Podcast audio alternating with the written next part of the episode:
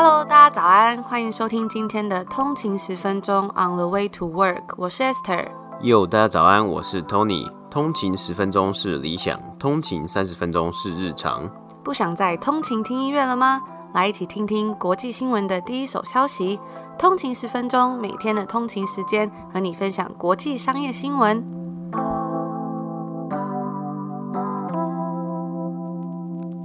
安，今天是七月三十号，星期五，欢迎回来通勤十分钟。大家早安。那今天又是一个礼拜的最后一个工作日了，真的是辛苦大家这个礼拜的工作，也是可以准备来好好休息一下，慰劳一下努力工作的自己了。嗯，那今天七月三十号嘛，算是七月工作，应该算算是七月工作日的最后一天了。明天是星期六嘛，那不知道大家有什么样的计划呢？那今天也是我们订阅制之前呢，倒数第九集啦。那这几天也陆陆续续有收到大家的问题跟 Q&A 嘛，所以我们在我们的 IG 上面呢，也是有陆续在帮大家做解答。关于这个订阅制，我们在八月十六号以后呢，每周礼拜一、二、四的节目啊，就是只有订阅用户才收听得到哦。那也收到很多通勤族说，如果不是苹果装置的用户，那怎么办呢？我们也会在下个礼拜跟大家宣布，就是有关于如果不是苹果装置的话，要怎么订阅的消息。所以大家要记得密切注意，可以期待一下，我们会确保让每一个想要订阅的人都可以有办法订阅到。那今天星期五啊，也是有还蛮多好玩的新闻要来跟大家分享一下哦。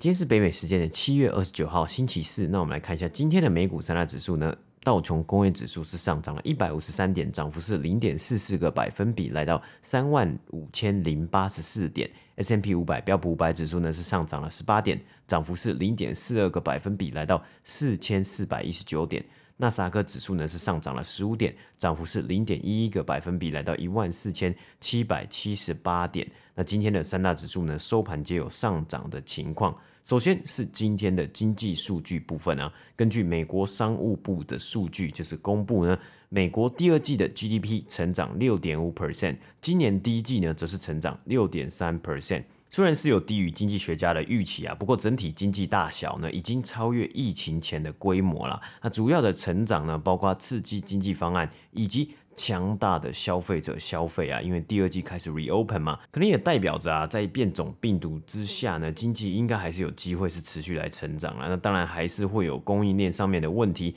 但是除此之外呢，还是重点是消费者的个人消费成长啊，是力道非常的强劲，力道十足啊。那今天公布的美国上周首度申请失业补助人数来到四十万人，那持续有下降的趋势。因此啊，今天在标普五百指数中的十一个产业别中呢，有九个产业是有上涨的情况，那包括金融类股、能源类股呢是领头上涨。个股方面呢，Qualcomm 的财报呢是有高于分析师的预期啊，也让该公司的股价呢今天是上涨了六 percent，来到一百五十点九九块美金。那 Facebook 呢在昨天盘后公布了最新一季的财报，我们在昨天的集数里面呢也有提到，那它今天呢股价是下跌了四 percent，来到三百五十八块美金。该公司呢是预期啊，在这个今年的下半年呢，营收成长的速度呢是应该是会有渐缓的现象啊。那除了 Facebook 之外呢，另一间科技公司金融科技的巨头 PayPal 呢是下滑了六点二 percent，来到两百八十三块美金啊。那该公司最新一季的财报呢，它的这个获利呢是有下降的趋势啊。而除了个股的表现之外呢，今天的 IPO 上市新闻呢，我们昨天在我们的 IG on 的一个底线 Way to Work 上面有跟大家分享到，就是这个美国的股票交易 App。Robinhood 呢，今天是正式的在纳斯达克上市了，它的 IPO 价格呢是三十八块美金。今天第一天交易呢，收盘就下跌八 percent，来到三十四点八二块美金。那以上呢就是今天美股三大指数的播报。稍早的时候啊，看到一个蛮大的新闻，那就是 Scarlett Johansson，他控告迪士尼把黑寡妇上架在他的串流平台上面。那他指控说，迪士尼这样做的行为呢是违反合约的。今天在《华尔街日报》的一篇报道中就写到说，黑寡妇现在有了一个新的竞争对手，那就是迪士尼。在北美时间周四，也就是今天呢，主演黑寡妇的演员 Scarlett Johansson，她在洛杉矶高等法院对迪士尼提起诉讼，指称这家媒体巨头在上映该电影的同时，也在他的串流平台 Disney Plus 上面上架影片。那这么做呢，是违反了他们合约的内容的。Scarlett Johansson 在诉讼中表示到说，在迪士尼的漫威娱乐与他签订的合约之中是有保证的，只会独家在电影院上面上映，而他所得到的薪水呢，是很大程度上面会取决于电影院的票房的表现。但是啊，大家其实也知道，在疫情期间，其实很多地方的电影院根本就不能开门嘛。那在该诉讼中就有提到说，迪士尼在没有任何的正当理由情况下，故意诱使漫威违反协议，让 Scarlett Johansson 无法完全了解到他在与漫威的交易中所得到的权益。那目前呢，迪士尼是没有做出任何回应的。而这次的诉讼啊，也很可能会成为未来娱乐产业的一个指标。目前主要的媒体公司都将他们的串流服务视为公司发展的优先顺序，并且也将越来越多更有价值的内容跟影片都放在这些平台上面了。那这个转变呢，其实对于演员还有制作人来说，会产生十分巨大的财务影响。就像我们刚刚有提到的嘛，他们所得到的薪水，其实很大的程度上面是会取决于在电影院的票房表现。那他们当然就会也想要去确保这些串流媒体的增长不是以牺牲自己为代价的。代表 Scarlett Johansson 的律师就表示说啊，这件诉讼肯定不会是好莱坞人才与迪士尼抗争的最后一个案例，并且明确的表示说，无论该公司是如何去伪装，它都有履行合约的法律义务。而迪士尼开始同时在电影院跟 Disney Plus 上面上架电影，有部分呢是因为疫情的，当时电影院都无法开门营业或者是限制人数的时候，那另外一个部分呢是因为他要来提升他们新的串流服务嘛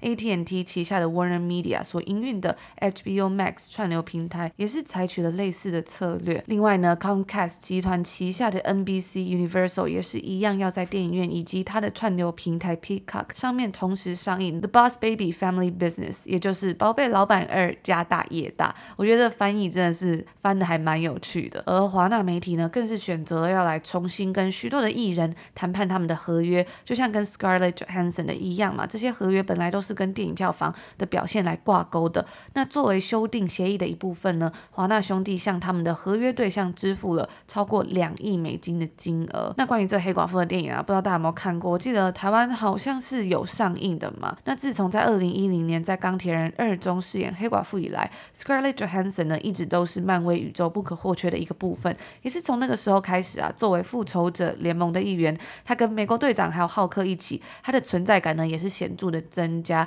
但是呢，这个角色在二零一九年的年度大片《复仇者联盟》的终局之战中去世了。所以啊，这次上映的电影是发生在这个终局之战之前的。那回到这次的诉讼，根据诉状上面所显示，Scarlett Johansson 的代表在得知迪士尼要在两边双重上映之后呢，他们就试图要跟该公司重新谈判他的合约。那黑寡妇是他第九部也是最后一部的漫威电影，而迪士尼跟漫威呢，则是皆没有回应。知情人士表示到，将该影片发放到 Disney Plus 上面播放啊，将会导致 Scarlett Johansson 损失超过五千万美金。那即使在疫情之前呢，Scarlett Johansson 就担心说黑寡妇最终会在串流平台上面播映。根据诉状中显示，在二零一九年的时候，他的代表呢就曾与漫威联系过，以寻求保证该影片只会在电影院上面上映。而在二零一九年三月的一封电子邮件中，漫威的首席法律顾问就表示到啊，该片将会根据传统的电影模式进行上映，并补充到说，我们了解如果这项计划有变化的话，我们会需要跟您达成一致的认同，也理解到该笔交易是基于一系列非常大的票房奖金。在七月九日的首映周末期间呢、啊，该片的美国票房总共收入是来到了八千万美金，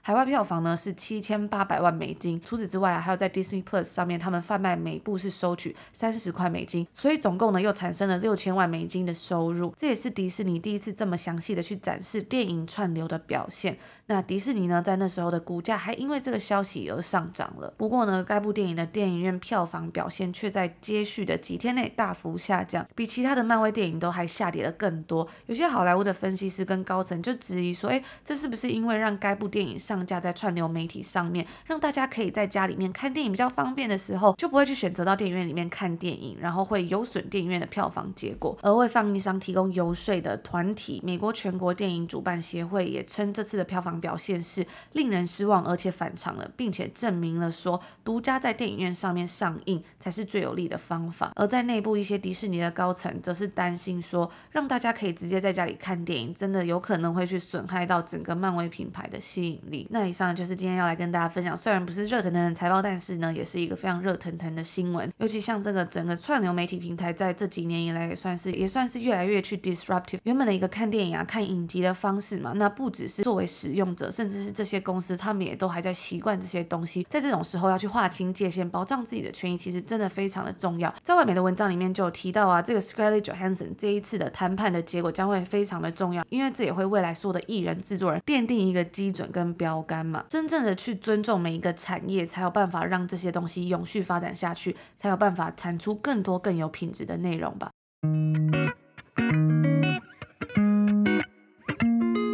今天的第二则新闻呢，我们来分享一下福特汽车 Ford 在昨天北美时间七月二十八号盘后公布的第二季财报表现。那在全球晶片短缺的情况之下呢，Ford 这一季缴出了超过原先预期的表现呢。那部分的原因呢，有包括福特最近。推出了各个产品线的强劲表现以及超高的需求啊，那本季福特的营收呢是来到了两百六十八亿美金啊，净利为五亿六千一百万美金，调整后的 EBIT earnings before interest and tax 税前息前获利呢，则是来到十一亿美金啊。汽车部门的营收啊是两百四十一亿美金，那稍微略低于预期的两百四十二亿美金啊，不过调整后的每股盈余呢是可以来到十三美分，则是高于。原本预期的每股亏损三美分啊，那因为 Ford 在今年第一季的时候啊，就是在第一季公布财报，当时四月的时候就已经开始在讨论全球晶片短缺的问题啊，那进而呢去影响到很多不同车厂的产能，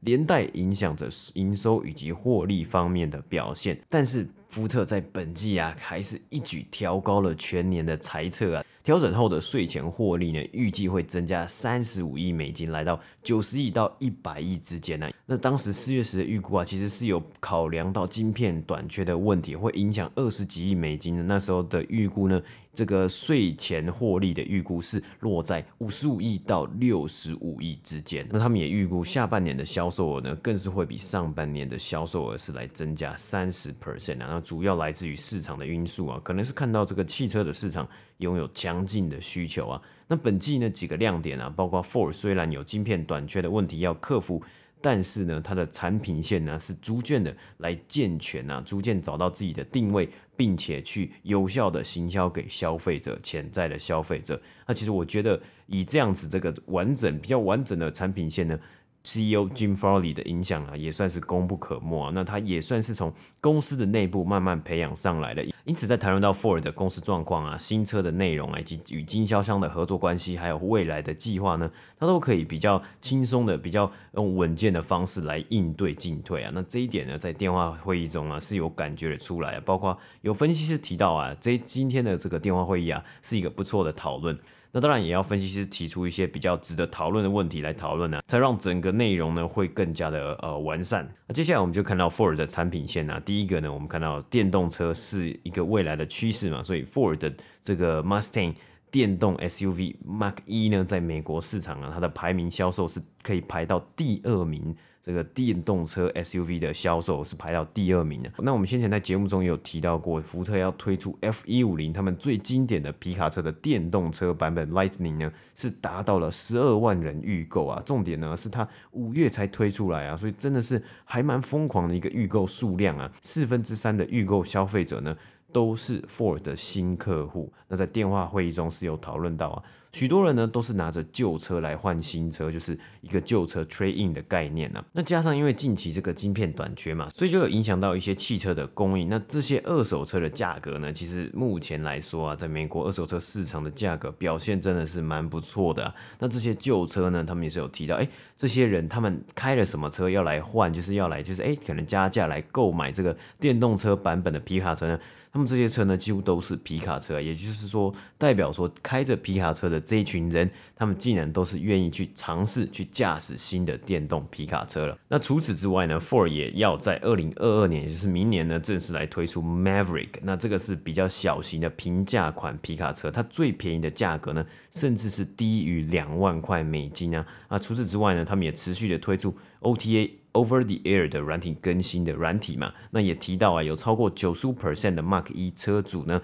是来选择拥有这样的服务啊，那可以远端更新，就是配有这个 Over the Air 的这个更新的这个车辆呢，它的数量呢也是持续的在超越预期啊。那另外我们前几集也有播报过，他们与 Argo AI 要合作，在 Live 平台上面推出这个自动驾驶车辆嘛，那 CFO 呢更是提到啊。这一台电动车 SUV Mustang 的 Mark E 呢，竟然已经有获利，了表现真的是还蛮不错的。但是啊，最后啊，仍然是提到啊，晶片的问题啊，可能会影响到下半年的表现啊。除此之外，原物料成本上升。，For Credit 等部门的需求是减缓，也都会影响到下半年的获利成绩啊。福特呢，今天收盘股价是上涨三点七五个百分比，来到十四点三九块美金。那以上呢，就是今天第二则也是财报的新闻播报。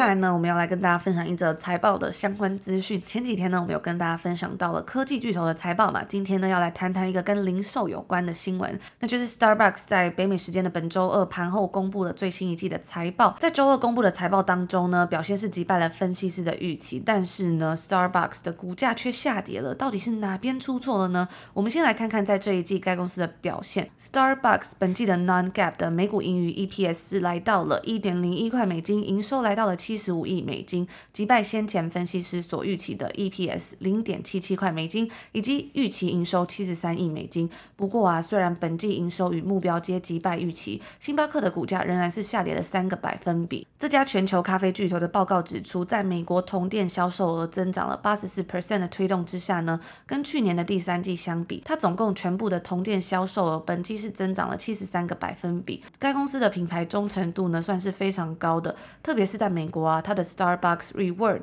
新里程奖励计划的九十天活跃会员更是较去年同期增长了四十八个百分比。那这个部分呢，现在在美国商店中所有支出的五十一 percent，比起疫情之前更是增加了八个百分比。在该公司的声明稿中，Starbucks 的 CEO Kevin Johnson 告诉投资人说，Starbucks 在第三季交出了创纪录的成绩，显现出我们在疫情复苏之后呢，有如此强劲的动能。我们在速度、灵活度以及能够快速跟上顾客行为转变的速度都成功的让 Starbucks 这个品牌脱颖而出，也在此时此刻能够拥有绝佳的品牌定位。而另外一个部分呢，则是对劳动力成本增加的担忧。那在财报电话会议之中啊，分析师们热衷的想要去了解说，该公司他们对于中国的看法。分析师们表达了对该地区的消费者抵制美国品牌的担忧。不过呢，Starbucks 的 CEO 也是很快就回应了这个问题，并且打消了分析师的疑虑。那他是怎么说的呢？他表示说啊，在过去几年中，中国都并没有发生任何会影响到 Starbucks 他们的政治问题，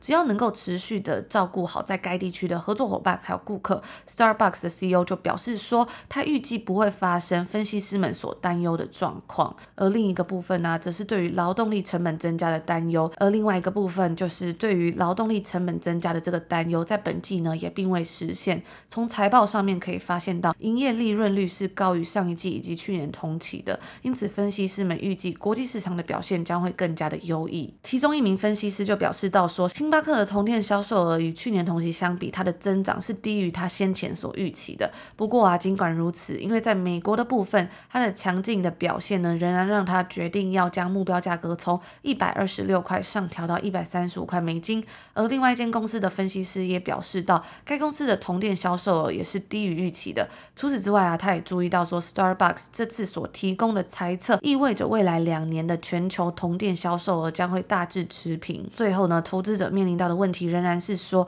美国的强劲增长是不是能够去抵消掉它国际增长正在逐渐放缓的一个影响，并且呢，去持续的推高股价。那以上呢，就是今天这则关于零售业 Starbucks 的新闻。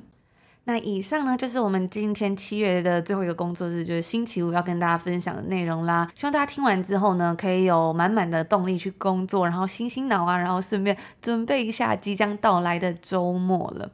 嗯，对啊，那我记得。以前在台湾的时候，好像七月底，应该七八月都是一个很热的天气吧。因为像在这里啊，在多伦多，我觉得好像有时候天气不是那么稳定。因为多伦多也其实这个夏天，我觉得七月也蛮常下雨的。那如果下雨之后呢，就天气就会变得比较凉，然后就诶觉得好像也蛮舒服的。不过真的，呃，出太阳的时间呢，就是真的真的很热的时间，我觉得好像没有那么多。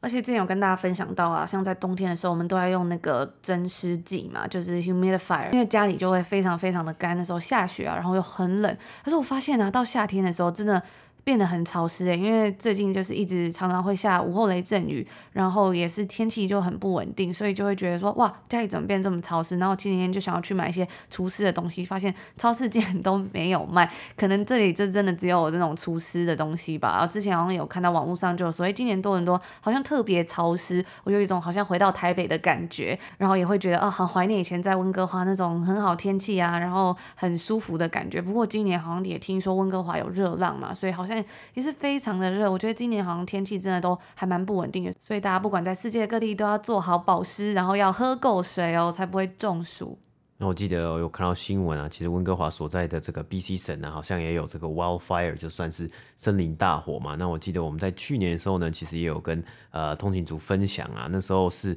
好像是在美国西岸的。地方有这个森林大火，那美国很多城市的居民啊，也都是有受到影响的话呢，就会被迫或者说，哎，你需要去撤离，暂时撤离，就从你家撤离啊，因为有可能会火会烧到你家。那那个时候呢，我记得那时候好像是八九月，也是暑假的时候，啊，那时候有森林大火嘛，然后就会有那个烟呐、啊，然后天气天空呢就变得很像有血色，就是血橙色、橙色的样子。我记得那阵子真的还蛮可怕的，每天望出去啊都是灰蒙蒙的一片，然后出门也不太 OK，然后也好像也不太建议要出门，所以出门刚好要戴口罩。反正那时候因为疫情嘛，也是要戴口罩，再加上外面的天空、外面的天气 也是很需要戴口罩。我觉得还蛮有印象的啦，也是有点、有点、有点算是一个蛮蛮特别的回忆。嗯，对，而且特别是就是空气中会有就漫步了就一点点的那种烧焦味的感觉，嗯、然后就空气因为是。雾雾的、灰灰的嘛，所以那个空气品质呢也是比较不太好啊，所以就是建议说，呃，要待在家里比较。不要常出门这样子，而且那时候啊，每天都会看手机，就有一个网站，网络上就有写说今天的空气品质怎么样。然后那时候都是最糟最糟的，那时候才发现说哇，原来可以呼吸到一个正常新鲜的空气，真的也是一件 很珍贵的事情。因为我记得那时候好像延续了很长一段时间吧，所以有蛮长一段时间都看不到那种外面干净的天空啊，然后有正常的呼吸。因为其实，在温哥华，我们那时候住那个房子，它是没有空调的，它只有暖气，所以其实通常我们。门窗都是会打开，让那个空气有通风的感觉。因为在温哥华，就算夏天晚上也不会到非常非常的热，所以其实也不太需要冷气。但是在那阵子啊，就是也没办法开窗，然后就是要把它关起来，就觉得通风非常不佳。但是呢，如果你要把窗户打开，那个空气会更加的不好，就是家里开始会弥漫着那种像刚刚 Tony 讲那种烧焦味的感觉。所以真的是还蛮可怕的。嗯，对啊，就是一个很很特别特别的经验啦。那就在刚才啊，我也收到一个来自美国的包裹，真的非常的开心，一定要来跟大家分享一下。就是我们之前有分享到订阅付费的 VIP，我们有一个福利呢，就是有我们专属的明信片，还有贴纸跟感谢卡。那我刚刚就收到了这个东西，我们都是 Design Canada Made in USA，就是加拿大设计，美国制造。它其实是我们自己设计的啦，然后是在美国制造的。然后我们那时候呢，也在明信片上面选了一个。比较特别材质就是它是雾面的，然后也比较厚，就是希望可以给大家除了这种明信片之外，还可以当书签。因为我知道有非常多的通勤族都跟我们一样很喜欢看书嘛，那就可以把它夹在里面呐、啊。然后希望大家看到这个书签或是明信片的时候呢，就会想到通勤十分钟，然后就会觉得嗯心情很好啊，或是很有能量的那种感觉。然后另外啊，我们也有做了一个像是旅游明信片，里面就有一些我们之前去旅游的地方我们拍的照片啊，有时候在 IG 上面有跟大家分享，通勤族就说很漂亮，想要做。手机荧幕的那个背景，然后我们那时候就分享给大家。那这次呢，我们也把它做成明信片，就可以让大家，比如说贴在墙壁上做装饰，或者是真的要把它当明信片，或者是当书签也都可以。然后还有最后一个就是我们的贴纸啊，贴纸我觉得也是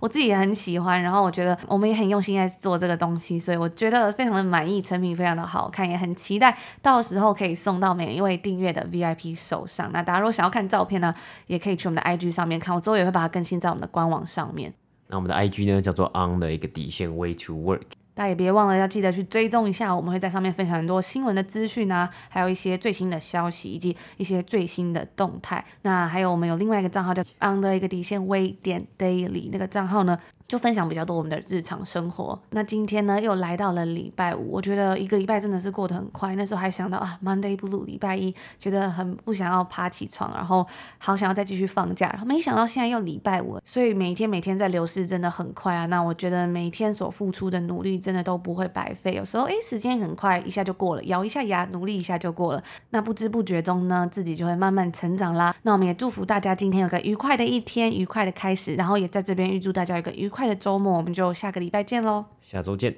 拜拜。拜拜。